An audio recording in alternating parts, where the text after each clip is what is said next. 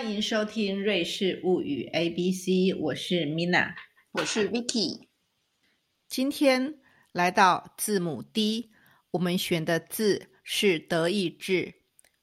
德意志也就是指德语、德国人、德语的、德语的相关文化、种族、国家、人民等等的所有一切概念。今天我们也想从这个智慧呢，来谈谈所衍生的一些想法，跟大家做一些分享。觉得德语非常难，是我人生一个很难的坎。跟可是跟谁比呀？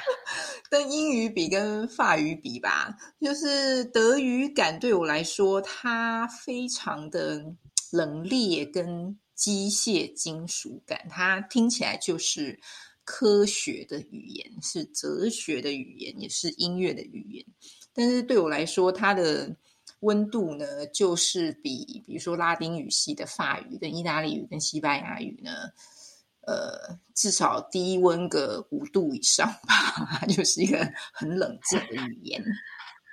你用你用 你用低温来讲，我倒是一个蛮蛮蛮有意思的，嗯呃的形容词，而且用冷冽，呃你。我们也可以都都有发现，可能我们在那个电影中常常哈，就是把那个德语形容成是非常的凶悍啊，或者是严峻的语言，甚至有时候把它负面的语言 就是用德语来讲。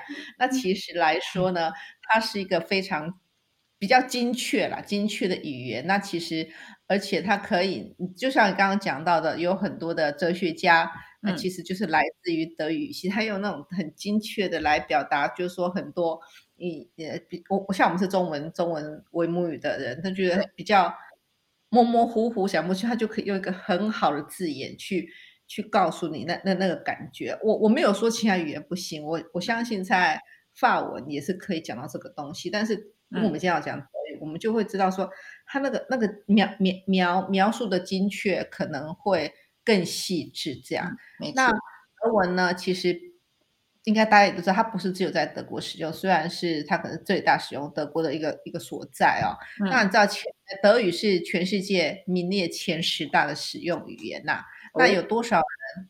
多少人是以呃德语为母语的呢？大概有一一一亿，全世界一亿三千万人以德语三千万哦，这么多，多吗？多吗？因为你只有比如说德国跟奥地利是使用。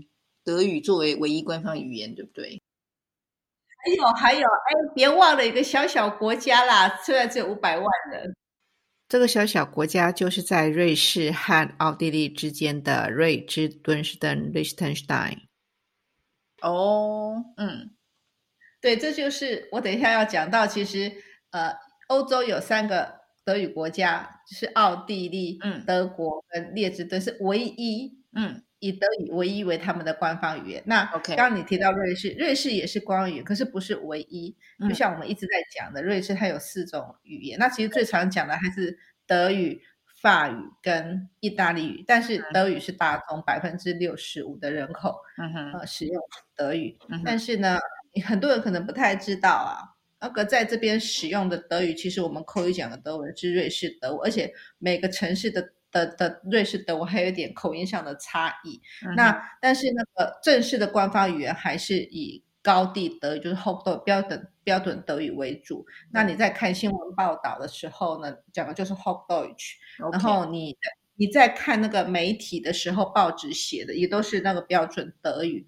但是呢，呃，当然就是像我们我们如果使用外语的时候也，会这样，我们像中文的时候，有这样在中文世界里面，台湾使用的一些。呃，词汇用语就会跟中国大陆不一样，就中文世界里面会不一样。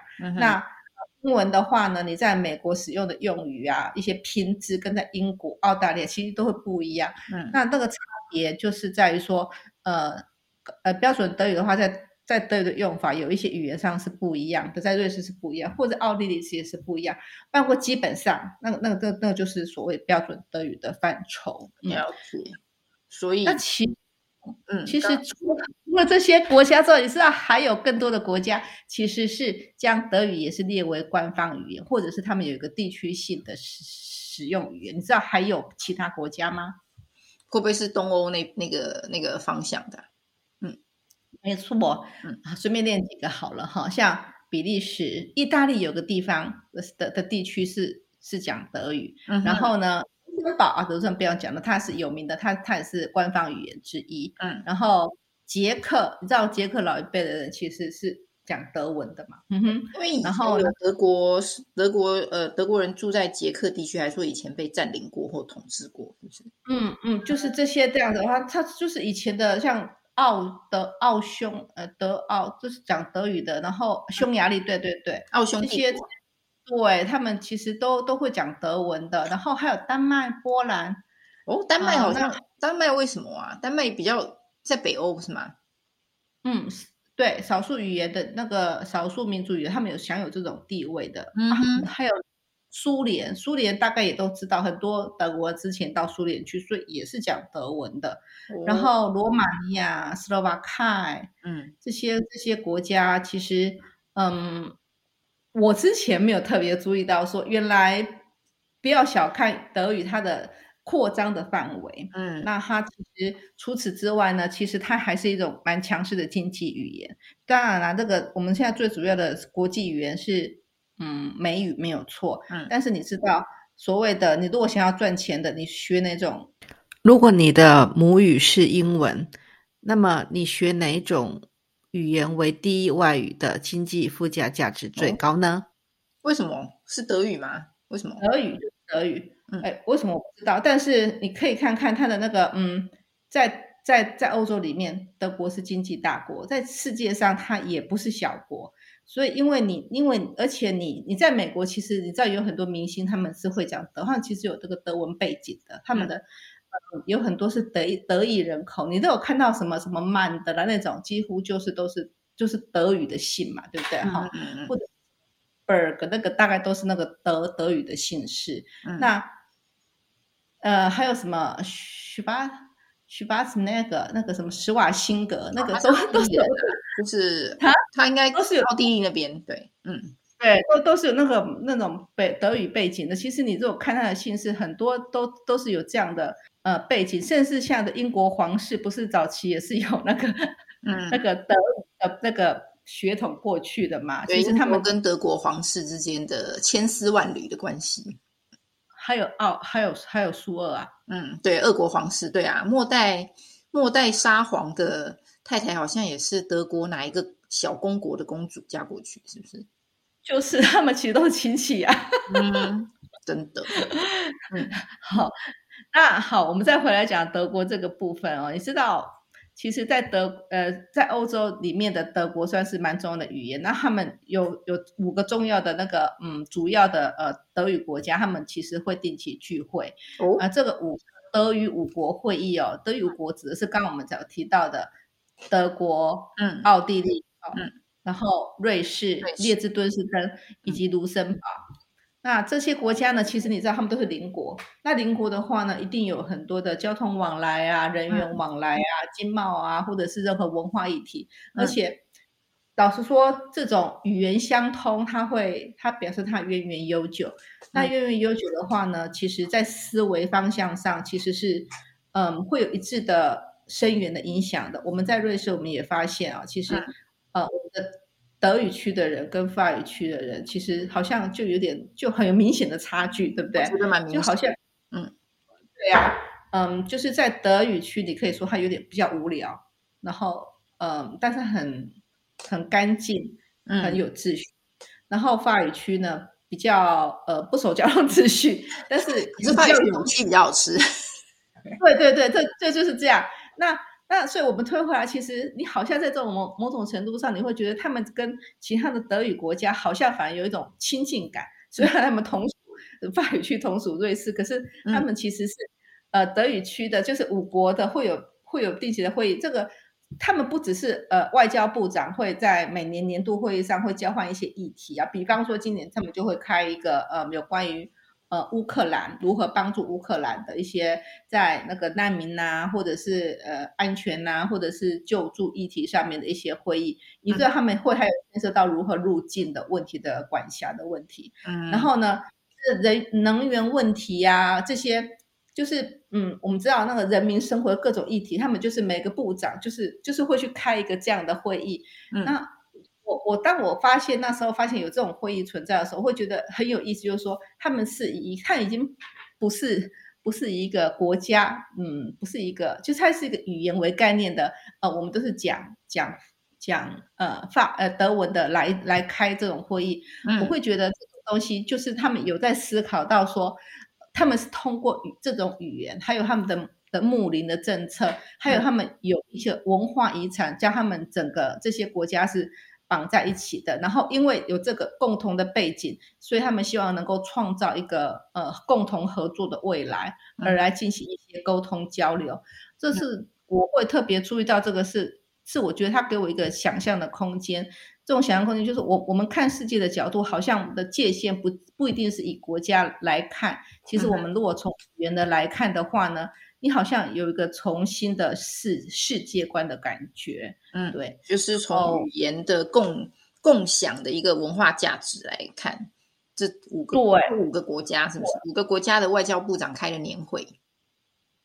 呃，不止啊，就是还有什么，如果是呃环保卫生议题也是可以啊，能源安全问题都可以的那些议题，就是因为大家都是彼此邻居，我们一定可以互相，而且互相协助合作，而且这些国家都是进步国家，又是有钱国家，嗯，你会觉得这个方式就是我们不是因为我们不是竞，我们不是一个处在竞争的关系，而是我们应该是一个，我自己可能想的比较好了，其实可是我们也必须想，有时候你合作，大家是共赢的角色来看的话，会比。你死我活，那大家互不两败俱伤了。我就觉得这用这种观念来看的话，会是大家一起提升那种感觉，这样子。所以刚刚说到那种一亿三千万的德语人口，那反映出来他们的，比如说德语书的这个出版出版市场，应该也蛮这个基数也蛮庞大的吧。哎，你提到一个非常好的面向，哎，嗯，呃，据我所知呢，其实在这边有一些那个出版社，即使是苏黎世的出版社，嗯，但他们的但他们的市场市场群是放在德国，哦，为什么呢？我们这边才八千八百五十万，德国有八千多万人口，你的书不可能只有卖在这边，你一定是以整个德语世界群为为为发展目标嘛，嗯所以呢，如果你今天出了一本一本书的话，其实你会到柏林啊。会到慕尼黑啊、法兰克福那边去促销啊，然后如果是柏林的书展的话，他们其实会会跑到这边来出家，会到维也纳啦、苏黎世啊这些这些地方来做，它的整个区域的概念都是德德语区的概念。那你知道那个像德语的作家哈，其实有名的。哎，应该应该这样讲了。年轻的时候不知道他是德语作家了，那是后来的时候呢，才发现的啊。原来我喜欢的作家有很多的是德语作家。比方说什么呢？嗯，赫曼赫赫塞。哦，对，赫曼赫塞。嗯哼，对。然后呃，还有谁呢？比方说呃，哲学家的话，呃，鼎鼎有名的哲学家，他们的那个原文是什么？是是用呃德文写的。嗯，尼采，尼采啦，然后嗯，马克思啊，海德格啊，马克思，大家那个影响世界巨大的社会主义就马克思啊，维根斯坦啊，对，你看都是，然后还有什么？还有那个嗯，政治作为一种职业的韦伯啊，嗯，啊，那也是汉娜·厄兰啊，嗯。哎，对，但是后来到美国去了。不过他后来是用英文，可是他的整个思维模式其实是从这边，嗯，就是从德语这边去去发展出来。然后近期的有那个 Winter Glass 啦，然后德国诺贝尔，嗯，对，然后还有谁？呃，杜伦马特，嗯嗯，有名的瑞士籍作家是德语作家。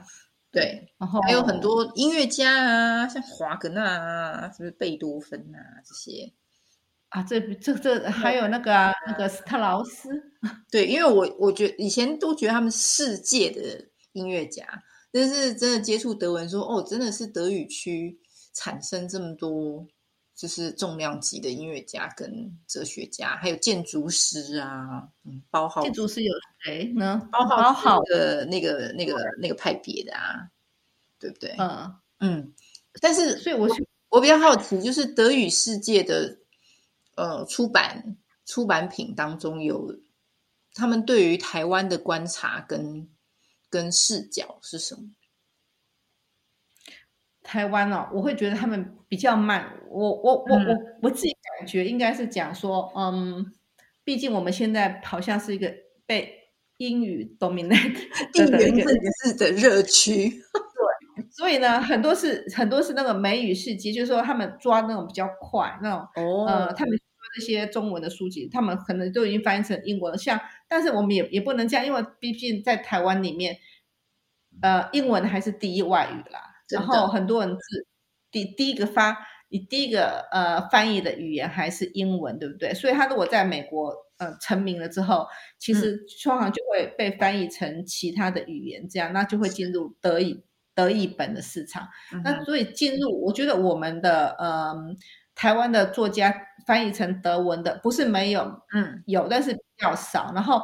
你因为你知道要翻译成德文的话，你你要找一个很合适的译者，这个译者就必须是呃也会中文也会德文这样子，然后才能把它翻译成蛮好的德文这样子。嗯哼。那也幸好我们是慢慢的在有有人在铺陈，我自己就认识一个中文讲的超好的德国人，所以他是引介成那个嗯台湾的作家翻译成那个德文的版本那。现在也慢慢的不止一个啦，我会我会很希望，就是说，呃，希望我们的台湾文学的作品也可以开始有德文版，那而不是英文版。那反过来讲，那个德文世界的一些媒体状况，我会觉得就是跟那个，嗯，跟那个英文英英美世界其实有影响，但是不太一样，那是一个不同的世界观的角度啊。那比方说我们这边看的媒体啊，呃，在在德国，我们大概就会知道。Frankfurt Allgemeine 就是那个 FRC 法兰克福汇报，那我们会知道 Deutsche Zeitung 那个是南德日报，那呃我们也知道民进周刊 Der Spiegel，那其实呢，同时我们也即使你在德国，我们还是在有个叫做 NZZ Neue Deutsche Zeitung。那个呃，鼎鼎有名的《新势力时报》，但是老实说，出了这个德语圈之后，在台湾其实，嗯，最最近这几年才知道，很多人并不知道这些报纸的。那是你你除非你到德国来知道，你才会有知道这些报纸。但是我觉得他们起码给一个面向，就是说，呃，德国人怎么样去看看这个世界。比方说呢，乌克兰战争的这个嗯这个议题，我们其实有很多那个可以看的角度。那当然，美国有他们的角度。那其实我们如果从一个另外一个语言去看，我们其实可以看到苏联的角度，你可以看到那个嗯乌克兰被占领地区的角度的一些一些观察。那他们也许是语言背后的那个国家的角度也不一样。那我会觉得说，如果我们不止我们都已经在强调讲中文，我们要从外语世界，可是我希望那外语世界还不只是英文的世界。应该还可以从德语世界来看这个世界的话呢，你会慢慢的拼凑出一个好像一一一一一一个图一一一个物品的各个面相，然后当然你你可以采取你自己的立场，但是起码你不是那么偏颇，而不是觉得自己从自己的那个角度去看那个世界啊，至少起码这是我觉得你多一种语言或是德语这个东西，它算是我的第二外语啦，所以我会觉得它起码让我看到了这个一个一个有趣的。一个有趣的地方，而且有时候你不觉得，如果如果你要，而且你在看看英文的时候，它其实穿插了很多字，很多字就是来自于德文，你可以想得到有什么吗？嗯，一时之间没有办法，因为我的语感，我在德语的语感的敏锐感受度没有办法像对英英语那么直接。幼稚园呢？哦，对吼。可是我们简单的学，我们是先学英文里头的幼稚园 Kindergarten，才去接触德语。但是对于没有接触英文但没有学过德语人，他会觉得那个 Kindergarten 这个字就应该原本属于英语系的啊。哦，有有有，对你这样讲我就了解了。还有一个字哈，我觉得很棒啦哈。可是其实我不知道英文是不是这样讲，叫 Zeitgeist，时代精神。对，spirit of time 是不是这个词本身呢？它在文化史的脉络里就会用德文，就 original term 来表述。真的，对对对。哦，你看，文化史专家就来了。你不觉得这个字很酷吗？但是这个字就是一个纯的文字，你也可以知道。然后你就知道他在讲讲像一个抽象的概念，可是它又影响人类。我我我自己的的感就是有一种感觉，就是那种那种那种。除了那种被刑诉的负面形象，那它是是一个比较抽象哲思，然后它会影响整个思维模式那种语言这样。而且德语德语的建构性很强，它它它几乎就是它一个句子里面你几乎没有奇出的空间。比如说你刚刚说中文有一些朦胧的意象，有一些弹性。但我觉得那是那是反而是造成中文文学里的美感的一个原因，就是我们没错没错，这也是可以是优点。对，然后德语呢，就是以我现在这种 B B one B two 程度的，我会觉得他他每个句子一出手就把这个事情界定到退无可退。这但但他精准到不行，但也但也相对他不容许任何模糊的空间，所以我没有办法从一个德文句子里头读到所谓的意在言外。也也就失去了文学上我们应该追寻的一种朦胧朦胧美。可是为什么他还有那么多的文以德文很不精进的做错了借口？他对我来说一个不是一个唯美的语言，这样，但是却是一个可以动脑的语言。对对对对对，他他完全在训练我的逻辑，就是我在说出这个句子前，我必须很确切知道我到底要说什么。对，看来我们这个德语这个议题，我们可以以后还可以继续发挥。不过我们时间就到这边了。那呃，欢迎各个听众，如果有什么相关的议题想跟我们分享的，就在下面留言哦。那呃，我们今天的节目就到这边为止了。谢谢收听，谢谢收听，下次见，拜拜。